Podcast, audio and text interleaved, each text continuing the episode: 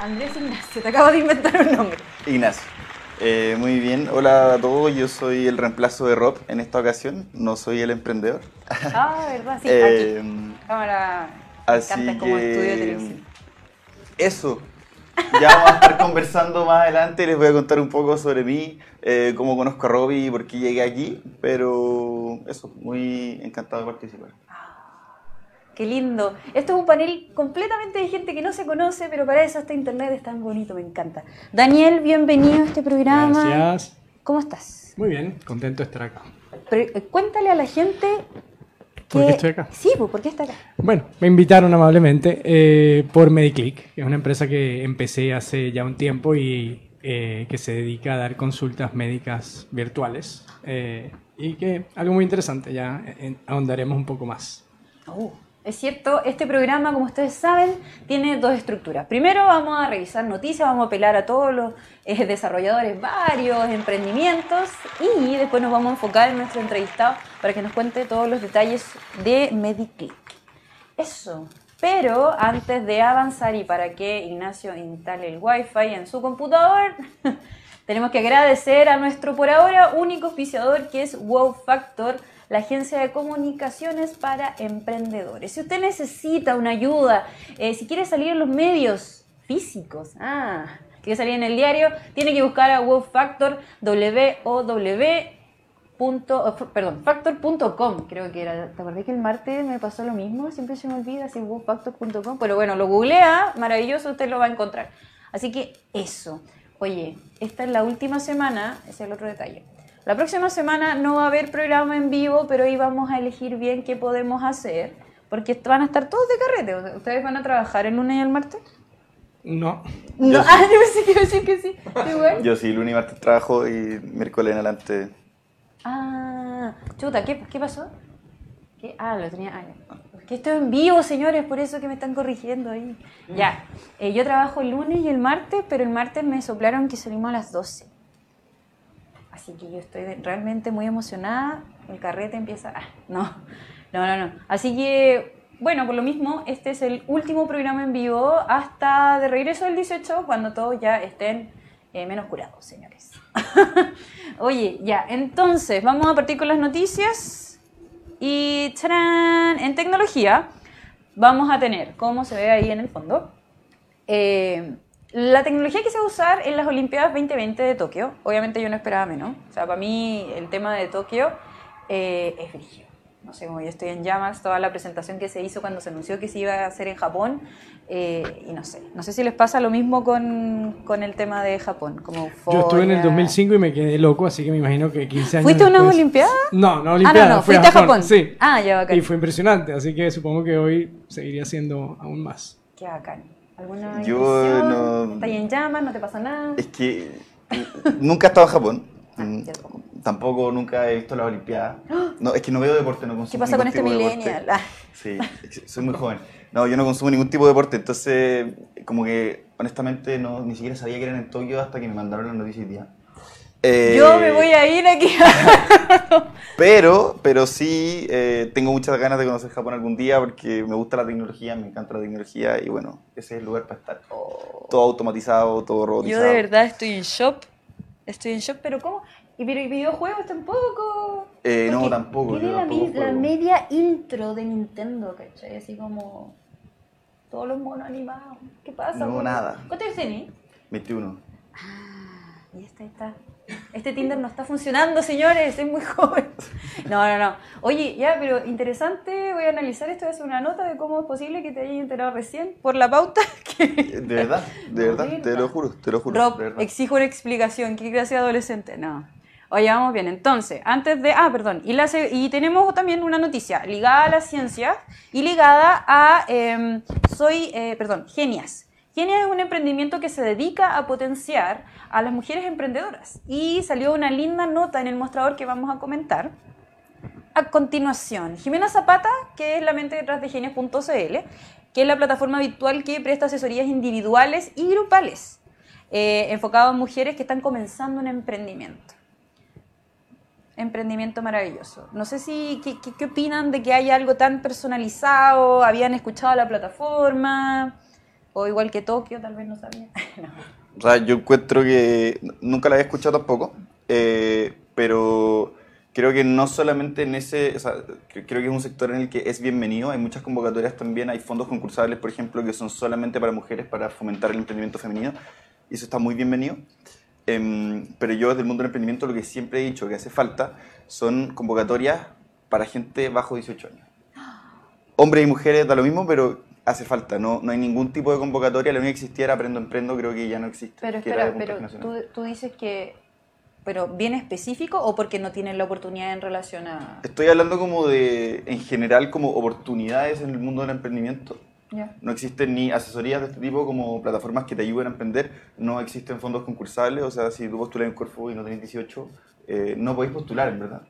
¿Y te pasó a, ti? 17, a mí me porque pasó. yo me, contaron, Sí. de lo poco que me contaron de ti, porque a ser una entrevista, eh, era que de chico que estoy trabajando en el mundo del Sí. emprendimiento. Nosotros nos ganamos un Corfo cuando teníamos 17 eh, y tuvimos que esperar para tener la empresa, tuvimos que cobrar el Corfo en efectivo porque no teníamos cuenta bancaria.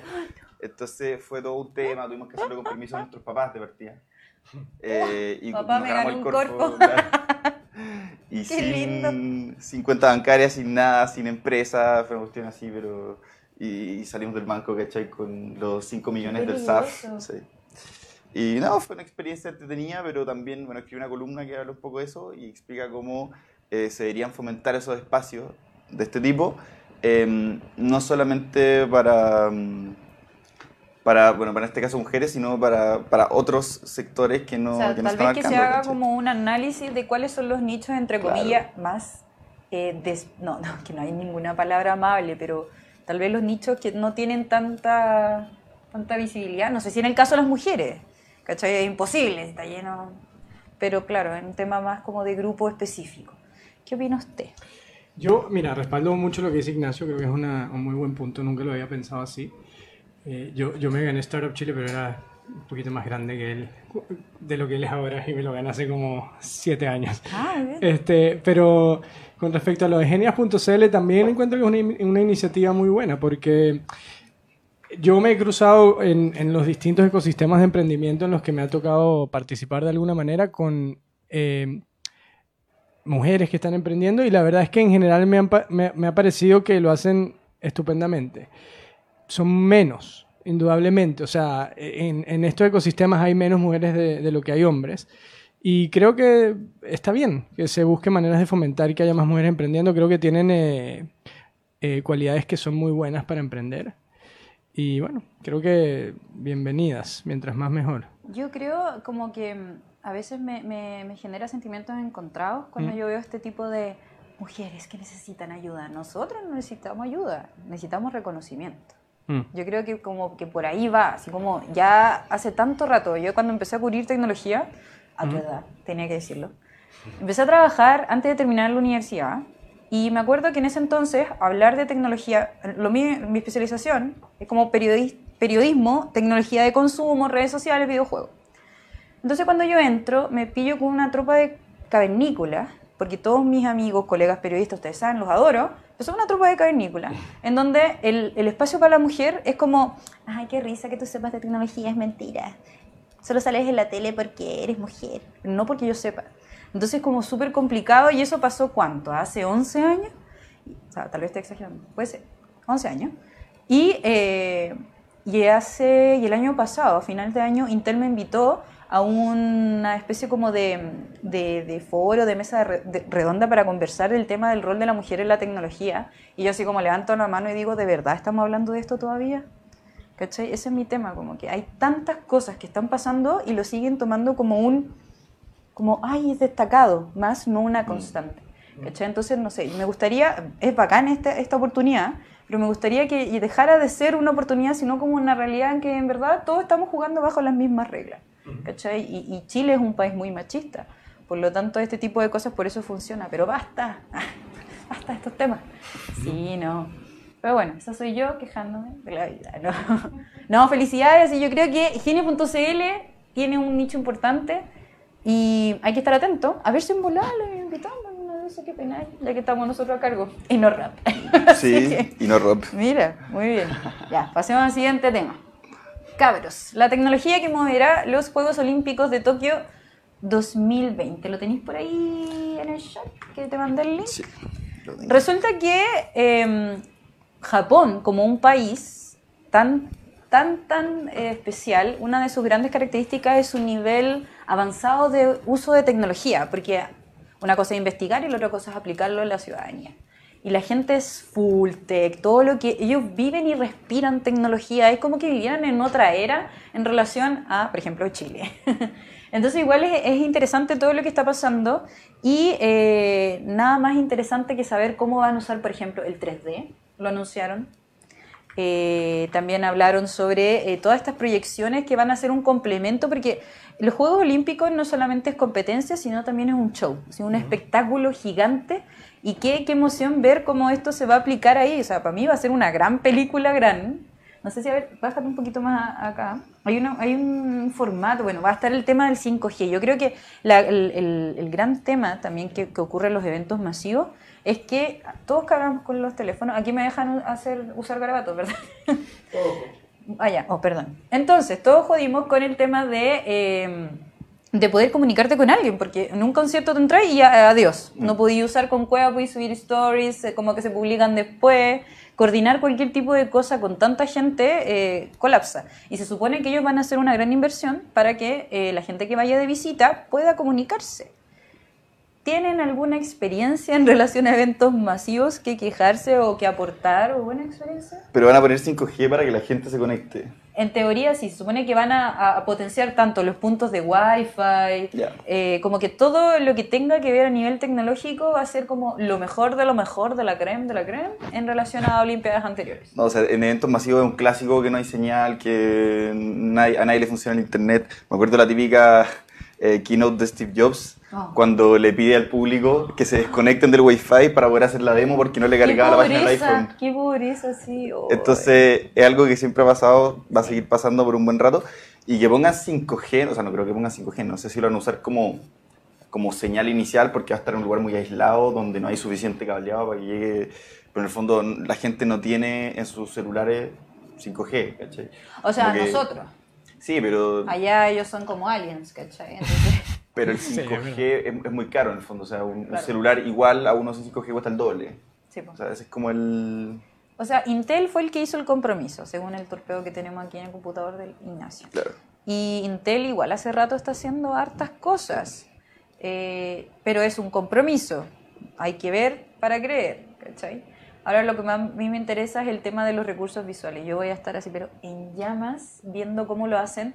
Eh, se me olvidó pasarle el video de, de apoyo para esta noticia, pero la intro, la presentación que yo habla- que la- le decía al Ignacio, donde sale todos estos monos japos, Dragon Ball y todo, es pero soñadísimo. De verdad les vamos a dejar el link en, en- en el streaming para que cachen si es que alguno no lo vio. Pero yo quedé así en shock y tengo un montón de amigos que no son fan del deporte de ninguna manera, pero van a ir a ver este show que va a ser. Oye, ¿se escucha de fondo algo? ¿O se interviene o no? ¿Pero poquito? Ah, bueno. Hay gente pasándola bien al lado del Club de Emprendedores. Bueno, la cuestión es que eh, muchos de mis amigos periodistas tecnológicos van a ir solamente para ver esta cuestión. Y yo lo encuentro así, pero... Porque pagarte un pasaje a Japón es una cosa, ya, es caro, no es tan caro como antes, pero el hospedaje, la comida, ¿dónde te voy a quedar en esos hoteles cápsulas que son claustrofóbicos? No sé, es como... Pero la gente está así, pero... Yo por eso estaba tan contento que el Club del Emprendedor me, me- me mandó el, el pasaje para irme para allá. ¡Ah! ¿Te imaginas? No, pero. ¿sabes qué? Yo te comentaba que estuve en el 2005 allá y mi, mi impresión fue un poco esa, que estaban como, como 20 años adelante, o sea, literalmente, o sea, hacían cosas con los teléfonos que todavía no hacemos acá. Yo vivía en Estados Unidos cuando fui a Japón en el 2005. Y hoy en día todavía no usamos el teléfono como ya lo usaban en Japón en el 2005 para pagar el metro, pero una, cantidad- Así que mm, no sé en eh, qué... billetera Sí, electrónica. y- y es interesante porque a pesar de que la información viaja por el mundo a velocidad, o sea, todo el mundo en teoría sabe todo lo que pasa en el mundo, la realidad es que allá se vive diferente, o sea, se, se convive con la tecnología de una manera distinta. Entonces, a mí me llama mucho la atención, tengo como mucha expectativa de saber en particular lo que tú mencionabas de los temas de realidad virtual y de hologramas y este tipo de cosas que hoy en día todavía están así como un poco en el limbo, así de, son, todavía cosas de ensueño, allá probablemente ya están eh, a un nivel de realidad mucho más avanzado, entonces debe ser muy interesante, así que estar ahí. Eh, ah, creo que debe ser eh, fantástico. Como una película, así lo llamo. Ya, vamos a dejar de tirarle flores a Japón y vamos a pasar a Chile. El ministro de Ciencia, mi favorito, presentó el Comité Asesor de Inteligencia Artificial. ¿What? Tú mandaste esta noticia. Yo la mandé. Cuéntame más. Ah. Eh, no, sí. no, pero es que me llamó, la, me, llamó la atención. No sabía que se estaba armando un comité de inteligencia artificial. Yo tampoco. Desconocía, pero eh, reconocí al personaje que decía, César algo que es como el niño símbolo de la inteligencia artificial, no solo en Chile, sino en el mundo. ¿Por qué?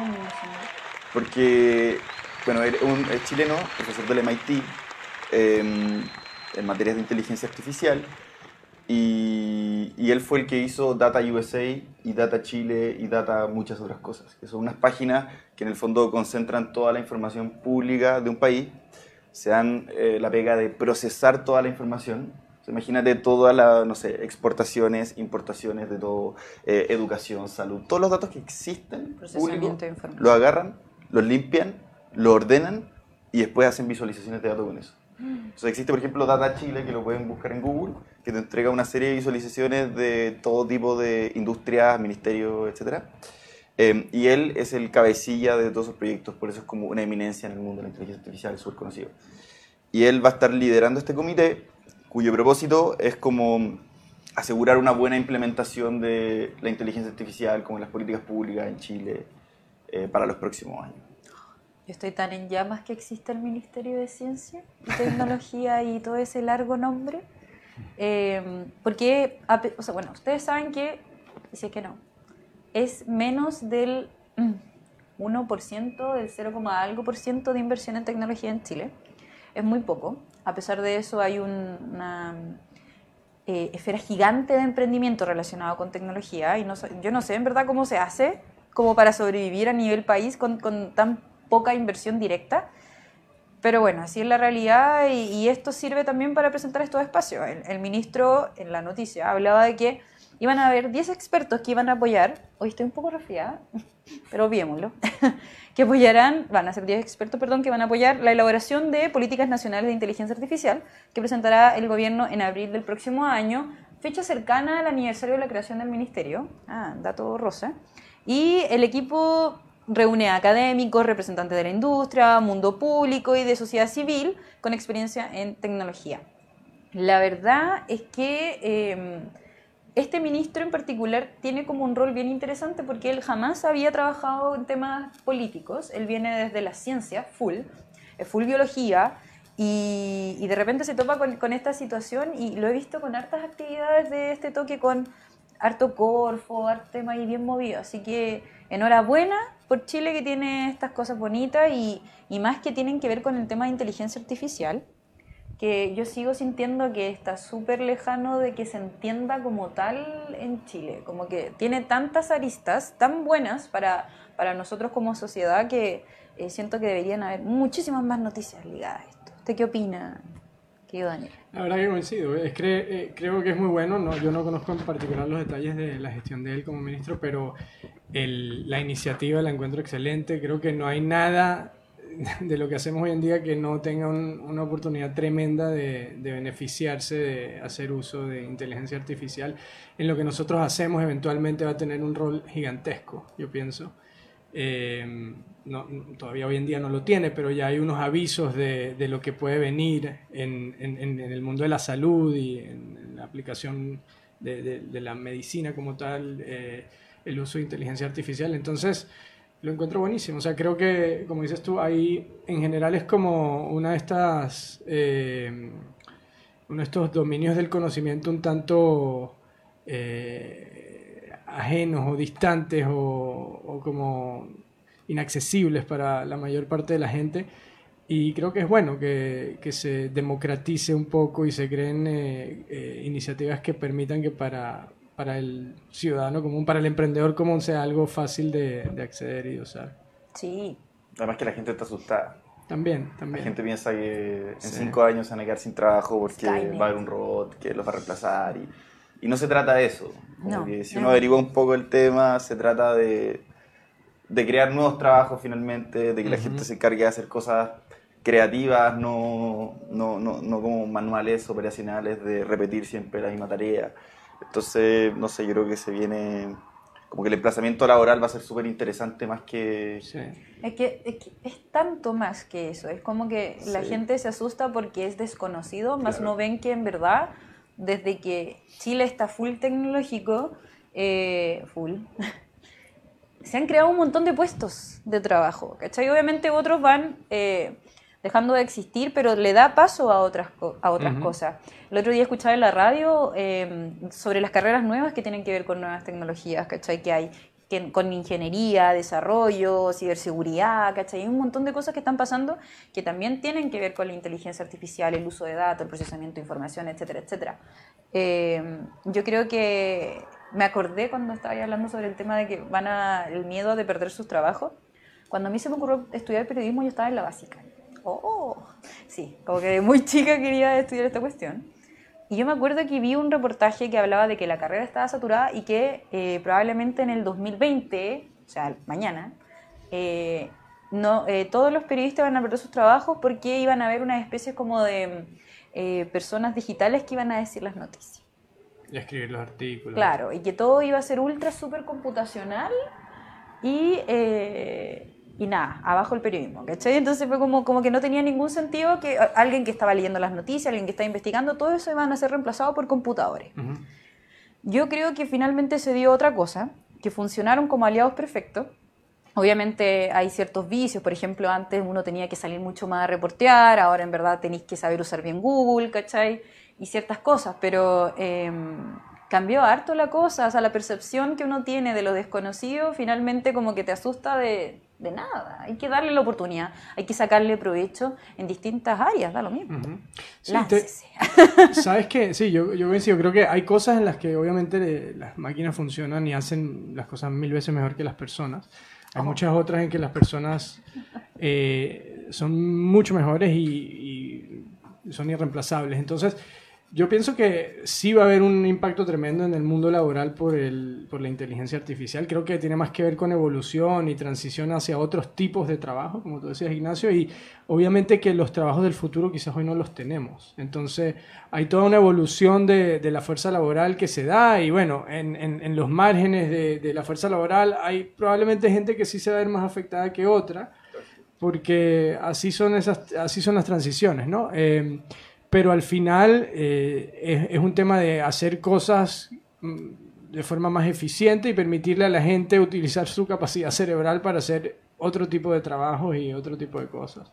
Así que yo creo que es, es parte de- del progreso infrenable del que hace ya muchos años eh, estamos beneficiándonos y, y- y que al final deriva en, en mejora de la calidad de vida. Y, Es que ese es el foco, mejorar la calidad de vida también. Mm, que te ayuda, si no es como, no es el enemigo. Hay que sacarle provecho. sí, para nada. Así es. Oye, entonces yo creo que ya estamos en tiempo de comenzar la entrevista full, que vamos a pasar full Daniel en este momento. Y Mediclick. No sé si quieres partir por ahí o quieres partir por ti. ¿Qué te tinca? Que... Como prefieras. O sea, Hablemos primero de- sobre ti. Primero, Ya. ¿Cómo fue que llegaste aquí? ¿Cómo fue que llegué aquí? ¿Siempre Mira. has sido emprendedor? No, fíjate que no. A ver, eh, siempre tuve como la, la, la intención y el interés. Yo soy venezolano originalmente, no sé si ya, ya, se, ya se escuchó, Sí. Eh, pero me fui a Venezuela hace ya mucho tiempo, en el año 2004 me fui a estudiar a, a MIT. Y de ahí, eh, como hice carrera en Estados Unidos, me quedé, me casé allá, este, eh, trabajé como consultor unos años, pero siempre había tenido como esa inquietud por hacer algo propio. También antes, yo estudié ingeniería en, en mi pregrado, y antes, y en ese momento estaba debatiéndome mucho, me gustaban mucho las ciencias de la vida siempre. Eh, ¿Cómo ciencias de la vida? biología, Ah. eh, me, me atraía Sonaba mucho la espiritual. medicina. No, no, las ciencias de la... las- li- sí, literalmente las ciencias de la vida. O sea, la biología eh, humana, animal. eh, me interesaba mucho la medicina. eh, y bueno, me debatí mucho entre estudiar ingeniería y medicina. Al final me fui por el camino de la ingeniería, pero me quedé un poquito con, como con esa inquietud. Y muchos años después, ya estando en Estados Unidos, surgió esta, con un amigo de, de- de infancia, de toda la vida, eh, de hecho muy parecido a mí en eso, surgió ese deseo de hacer algo en esa intersección de la tecnología y la salud. Mucho porque mm, nos atraía el área de la salud y porque también veíamos en la tecnología, como lo que hablábamos recién, ¿no? una, una manera de, de- crear un cambio dramático en, en- unas experiencias que a la fecha de hoy todavía están eh, plagadas de algunas, de algunas cosas que son quizás muy arcaicas y, y que hacen que haya mucha ineficiencia, mucha, mucha incomodidad, mucha inconveniencia. Y bueno, de ahí nació la idea de, de- lo que hacemos hoy en día. Esto te estoy hablando de hace ocho años aproximadamente.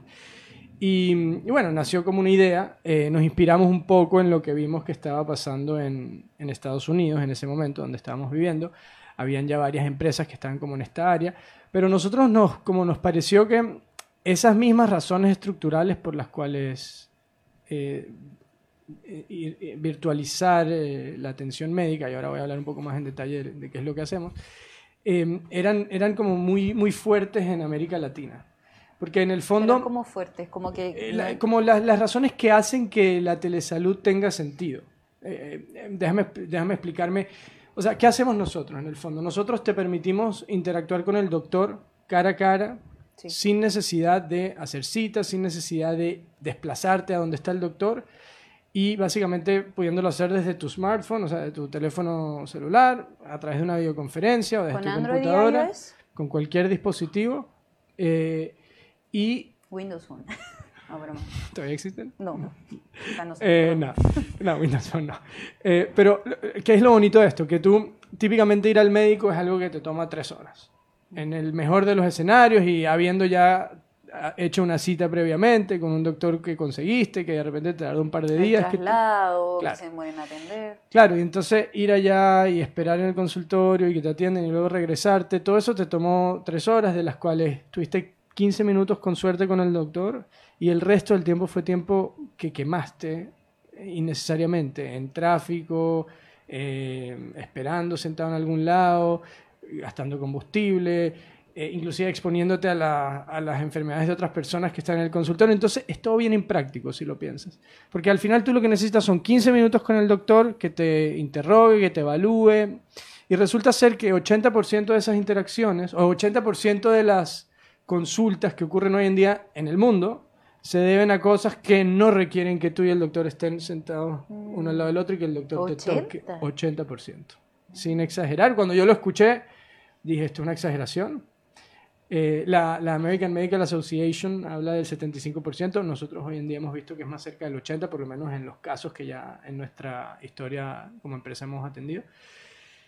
Y claro que hay miles de cosas o muchas cosas que no se pueden hacer por esa vía y que requieren un examen o que requieren una, un- una examinación física, etcétera, pero hay muchísimas otras que sí. Entonces, bueno, ahí vuelvo a lo de las razones que te decía que creo que estructuralmente en América Latina eran mucho más fuertes, porque al final todo esto se agrava cuando hay ciudades con tráfico, cuando hay carencia de médicos, que son problemas característicos de, América Latina, cuando hay poblaciones importantes que no tienen acceso a salud de manera fácil y expedita y que tienen que esperar horas para que los atienda un médico, pararse a las 4 de la mañana para irse a parar en una fila a las 6 de la mañana. Eso hoy en día pasa mucho en, en América Latina en general. Y también pasa que la penetración de tecnología que te permite resolver esto es masiva. O sea, prácticamente en Chile no me acuerdo cuál era el número, pero lo vi hace poco y era absurdo. Era como que creo que hay dos celulares por persona. 2,4. 2,4 Según la sub... entonces, imagínate, hoy en día realmente es prácticamente total la penetración de tecnología y de conectividad en la población y eso ya hoy en día es muy parecido en, en todos los países. Entonces, bueno, ahí fue como, como tomamos la decisión de decir, bueno, vamos a hacer esto, este concepto y vamos a llevarlo a, a América Latina. Y ahí nació MediClick y bueno, eso es lo que hacemos. Oye, tengo muchas preguntas. Yo también, muchas. Sí, Sí. adelante. ¿Ah? Aprovechen que... Ah, aprovecha. ¿Cuánto, ¿Hace cuánto empezaron con esto? Empezamos hace ocho años. Eh, ocho años, sí. En Chile. No, no, en Chile no. En Chile empezamos después. O sea, los ocho años, obviamente aquí ah, fue un recorrido largo porque al comienzo tuvimos que desarrollar tecnología, em, que, bueno, toda una plataforma de teleconsulta con eh, fichas médicas, con prescripciones digitales, con eh, métodos de pago, con seguridad de la información, con, bueno, una cantidad de, de funcionalidades que están ahí que lo que buscan es emular eh, una experiencia clínica, pero en el mundo virtual de forma segura, de forma con alta confiabilidad, con alta calidad, etc. ¿no? Eh, y después empezamos a, penetrar distintos mercados en América Latina este, y hoy en día estamos ya en tres países. En Chile estamos desde el 2016. Eh, participamos en Startup Chile, de hecho, eh, unos años antes, lo ganamos. Este, y después ya formalmente estamos en el mercado chileno trabajando desde hace eso, un poco más de tres años. ¿Cómo ¿Cómo lo hacen para ofrecer el servicio? ¿Lo hacen como...? Mira, hay como varias, tiene varios, hay varios canales. Eh, un canal importante es a través de las instituciones que, de, salud. Entonces, por ejemplo, ISAPRES son clientes nuestros. Eh, eh, tenemos varios clientes ISAPRES donde la ISAPRES se lo da a sus beneficiarios como un canal de atención favorable. ¿Se puede decir algún nombre? Sí, sí, este, no, es secreto. Nosotros trabajamos hoy con Colmena, trabajamos con Cruz Blanca y trabajamos con Nueva Más Vida. ninguna de las mías. Ah, pero, pero, tienes opciones. Voy a averiguar, voy a averiguar. Em, ese, es un, ese es un primer, eh, digamos, universo de, de, personas que tienen acceso a, a nuestros servicios. Después, eh, hay muchas empresas que nos contratan directamente porque eh, tenemos también, además de la consulta médica virtual, tenemos programas de salud preventiva que te, incluyen eh, jornadas de salud para despistaje de condiciones de salud, para eh, evaluaciones de la salud general de, los colaboradores, incluyen otras atenciones como por ejemplo nutrición, psicología, tienes, tienes tu plan de nutrición, entonces eso te permite combinar la atención del médico con la de un nutricionista, este, darle a la persona un plan de, de nutrición adecuado a sus características, ustedes no sé si saben, pero en Chile la obesidad tiene creo que es de los países con el índice más alto entre los países. Somos los más gorditos. después de Estados Unidos. sí, así es. Sí, de los países OCDE, eh, creo que sí, es el segundo después de Estados Unidos. Es que, somos adictos al pan. Al pan, sí. Sí, sí, es verdad. Eh, el pan, el, consumo per cápita de pan en Chile es, es muy bueno. El índice, de la mayonesa eran como 10 kilos la mayonesa. Promedio al año por ayudante. En el cuerpo tenemos 10 kilos. promedio. Sí, es, brutal. Y, 10 kilos es muy rico el pan acá, la verdad, no hay nada que hacer. pan con palta. Pero, pan con palta. Sí, pero, pero bueno, es la realidad. Entonces, ese tipo de cosas son como muy, muy necesarias. Entonces, ahí en las empresas tenemos un, un nicho bien interesante porque a la empresa le interesa mucho, por un lado, que la gente esté sana, por otro lado, que la gente esté sea productiva, porque al fin y al cabo ir al médico es una gran pérdida de tiempo. Entonces, si te lo puedes evitar y, y puedes ser más productivo, pues te beneficias tú y se beneficia también tu empresa. Este, y recientemente estamos también en algunas iniciativas con, con, eh, con gobierno, donde eh, ya tenemos una, una, primera municipalidad que trabaja con nuestros servicios, Las Condes, eh, acá en Santiago, pero también tratando de llegar obviamente mucho más allá, porque creo que a nivel de regiones y... Es que eso te iba a decir, como regiones yo creo que debe ser del de los focos más necesitados. Sin, duda, o sea, yo creo que el, el, eh, el, impacto que puede tener lo que nosotros hacemos a nivel de, de, regiones es tremendo, porque si acá a veces por distintas razones es difícil acceder a atención médica de calidad, en regiones se hace todavía mucho más complicado. Em, bueno, entonces esa es un poco la, la forma en la que estamos llegando al, a la gente. Perfecto. Y una pregunta, eh, ¿a qué especialidades se limita, a cuáles no? Mira, em, en rigor no se limita a ninguna especialidad. O sea, nosotros hoy en día ofrecemos atención médica primaria on demand. Ese es nuestro servicio core, espectacular. Los invito a probarlo. Es básicamente, te, pones, eh, solicitas y típicamente en menos de cinco minutos tienes un médico primario bueno de muy buen nivel. Te cuentas cómo te sientes. Que te atiende, te puede evaluar, te puede diagnosticar, te puede mandar una receta electrónica y vas a salir de ahí feliz y contento porque o el médico te resolvió o quizás te pide unos exámenes para que después regreses y te pueda resolver o de repente te dice, mira, ¿sabes qué? Te tienes que ver con un especialista de esta especialidad. Em, O sea, es como un médico general que Sí. te diagnostica o te ayuda como a generar Así es. Y sí, y, y bueno, eh, eh, mucho, la gente habla mucho de que acá, y en general en América Latina es así, eh, existe mucho la costumbre o el hábito de ir directo donde el especialista, que mm, tiene sus cosas buenas y sus cosas malas, pero obviamente hay mucho menos especialistas que médicos generales y la mayor parte de las veces cuando una persona va a un especialista no necesariamente tiene que estar en ese especialista. Como que se autodiagnosticó. Y claro, o decidió que tenía que ir a donde el otorrinolaringólogo, pero probablemente no hacía falta, probablemente el médico general lo podía atender perfectamente. Entonces, em, bueno, e- eso te, te permite, digamos, atender una gran amplitud de casos. Luego hay especialidades que nosotros ya hoy en día ofrecemos, especialidades médicas y también no médicas de salud, nutrición y psicología siendo las que están en el lado no médico, en especialidades tenemos pediatría.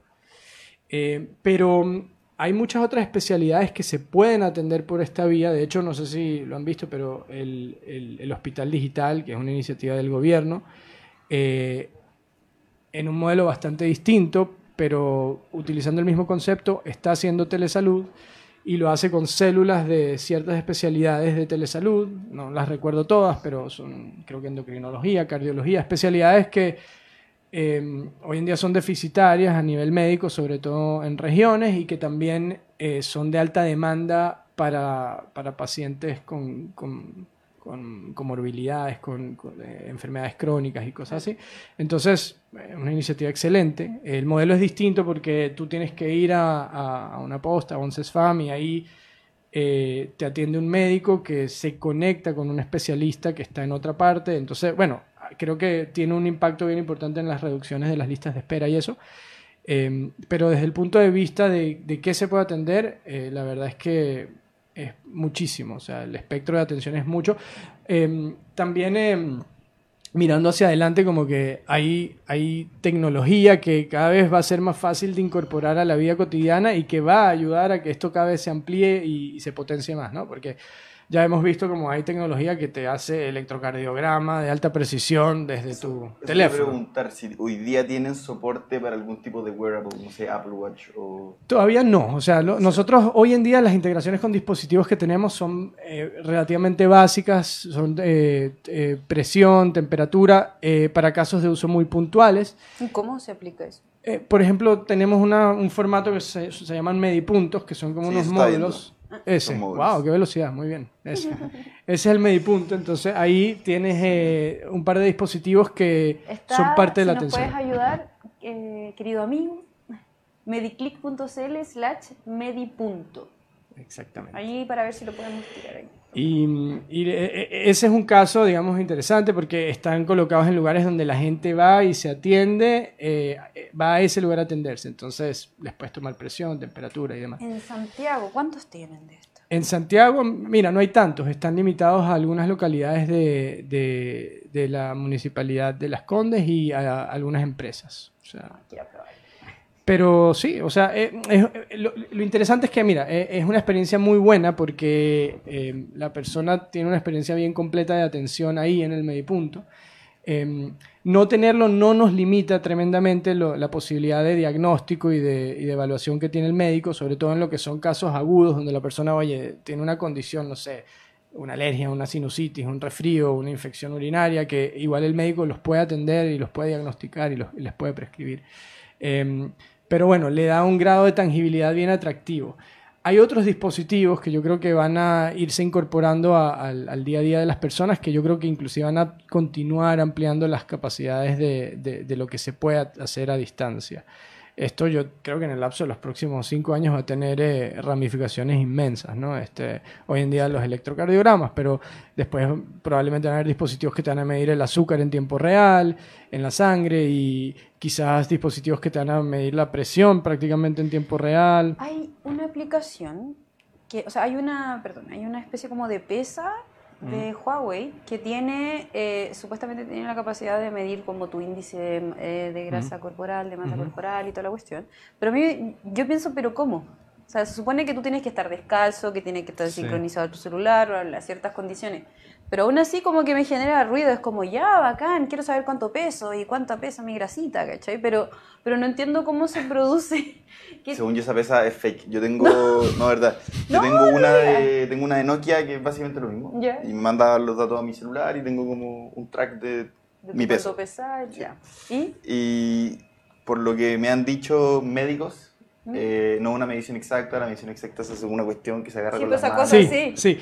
Nosotros usamos esa. Pero... Usam- o sea, no, eh, es más exacto, indudablemente. Yo creo que el propósito de eso es como decirte, mira, estás acá, estás acá o estás acá. Claro. Y con, un- y con un objetivo clínico que es decirte, oye, hay una correlación establecida entre ciertos índices de masa Claro. corporal y ciertas eh, patologías. Entonces, Ah. eh, tú, eh, se sabe que si tienes, eh, no sé, ciertos eh, eh, perímetros de, de- de cintura Ah, y sí, un, un que, determinado... que simboliza, sí, claro, Claro. que representa Entonces, te, te- te- te- automáticamente te colocan una- eh, eh, como dentro de una población de riesgo para ciertas patologías que son crónicas, que quieres evitar, que te van a... encuentro macabro, es como cuánto mide tu cintura. Ah, tienes tanto, tanto. Yo lo encuentro así, pero. Te quedan tantos años de vida. Claro, Sí. y, y en especial en los hombres, más que en las mujeres. En los Sí, hombres, como que la grasa la abdominal, cintura. eh, creo que en los hombres es como más... Sí, es eh, como. es Entre más panzoncito, más cerca Sí. de la muerte estás. Y yo lo encuentro, pero. Sí. weón. Y no sé si vieron en la misma materia, el, bueno, el martes fue el lanzamiento del iPhone, tema muy aparte, Muy maravilloso. pero eh, mostraron un video que hizo Apple como recopilando algunos casos de personas que les mandaban cartas, como Dear Tim Cook, eh, literalmente. Querido amigo. Eh, y que querían agradecerles porque el Apple Watch les salvó la vida. Entonces había un señor, por ejemplo, de 80 años, que tenía su Apple Watch puesto, se cayó en una escalera, estaba solo en la casa, se le rompió la cadera ¡No! y quedó tirado ahí y el, el reloj llamó al 911 sin que él tuviera que hacer nada. sí. Y lo fueron a buscar. Por el nivel de estrés que le estaba calculando. Así como Porque la, cachó la, el- caída, por todo. Combinó, me imagino, la caída con Sí. las pulsaciones. Oh. con- Tiene detección de caída. Había otro que le previno un infarto. Entonces le dijo, oye, hay una anomalía en tu frecuencia cardíaca. Eh, había otra que era una señora embarazada que también le detectó alguna cosa la rara, fue y casi perdía la guagua. No. Sí, heavy. Oh. Sí. No, es increíble, la verdad. El- yo, yo celebro mucho eh, to- todas estas noticias porque es como, uno dice, ¿sabes? A- ahora nos reímos de, antes la gente se moría, no sé, de... Buen resfriado. Sí, bueno, hoy en día todavía pasa un poco, pero antes se morían millones de personas de, de gripe. Y, no- y nos parece como absurdo y ridículo, ¿no? Hoy nos morimos, pero como moscas de accidentes de, de tránsito. Y en el futuro, yo de verdad estoy convencido que eso probablemente va a desaparecer o va a pasar a ser... eh, este es uno de los casos donde creo que la inteligencia de las máquinas va a... La mayor parte de los accidentes de tránsito son causados por eh, error humano. Pero si el próximo año llega un bus conducido solo. yo le digo a mis hijos siempre que se fijen mucho en, el, en, en- en que yo, cuando, está- cuando estoy en el auto manejando, ellos están sentados atrás y le digo, mira, acuérdense de esto porque ustedes no van a manejar, un, nunca en su vida van a manejar un auto así. O sea, esto no va a ser parte de lo que ustedes No, son chiquitos, 6, 4 y 2. Entonces, Ah, No. eh, Vale, ustedes se van a burlar y van a hablar con sus amigos cuando sean grandes. Yo me acuerdo que mi papá tenía una cosa redonda y tenía que ir mirando para adelante en el auto y atento de, de- de que no chocara acá y que no chocara allá. Y les va a parecer como Claro. que, ¿cómo la gente vivía así? ¿no? Pero eh, es de las cosas fantásticas de, de- de- de- de- de- de la época en la que vivimos. ¿no? Que es increíble como esta generación, o sea, o esta era, hemos tenido cambios tan radicales a nivel tecnología que, que no somos ni capaces de encariñarnos con nada, porque, o sea, no, todos lo queremos, todo tecnología maravillosa, pero, pero si te fijas, como que no, no, no convivimos mucho tiempo en un lapso, no sé, de cinco años, las cosas cambian tan radicalmente que es como imposible, o sea, yo me acuerdo, más mi generación, obviamente, no la tuya, pero que, que esto de pasar de, por ejemplo, mi primer celular yo lo tuve a los 13, el 2000. El 2000, ¿cachai? y, y yo hablo con otras personas que tuvieron el celular, no sé, en la universidad, o gente que nunca tuvo celular hasta, no sé, hace un par de años. Y, y esos pequeños cambios, como que, eh, o el tema de la pantalla, o el tema de la tecnología, o cómo nos comunicamos, ¿cachai? Y hasta el otro día me di cuenta de algo muy ridículo. Una prima mía decidió vender su auto caro y comprarse uno barato y nos burlamos de todas las especificaciones que tenía el auto, que me encima era full. Partiendo porque la parte de atrás tenía estas manillas así. Mm. Le dije, tiene manilla, se me había olvidado que los autos tienen manilla.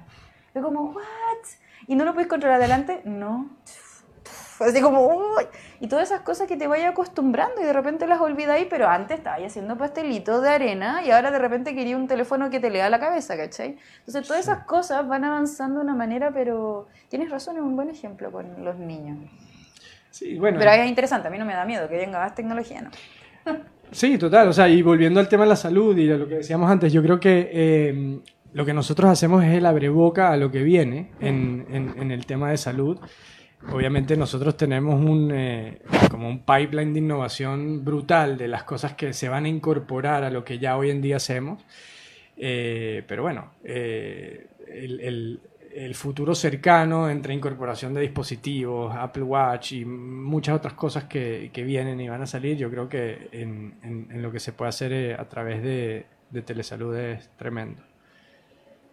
Sí, no sé. Ah, ah, me acordé que en febrero de este año hubo un lanzamiento de. em, no me acuerdo cuál era el nombre, pero lo lanzó el Ministerio de Salud.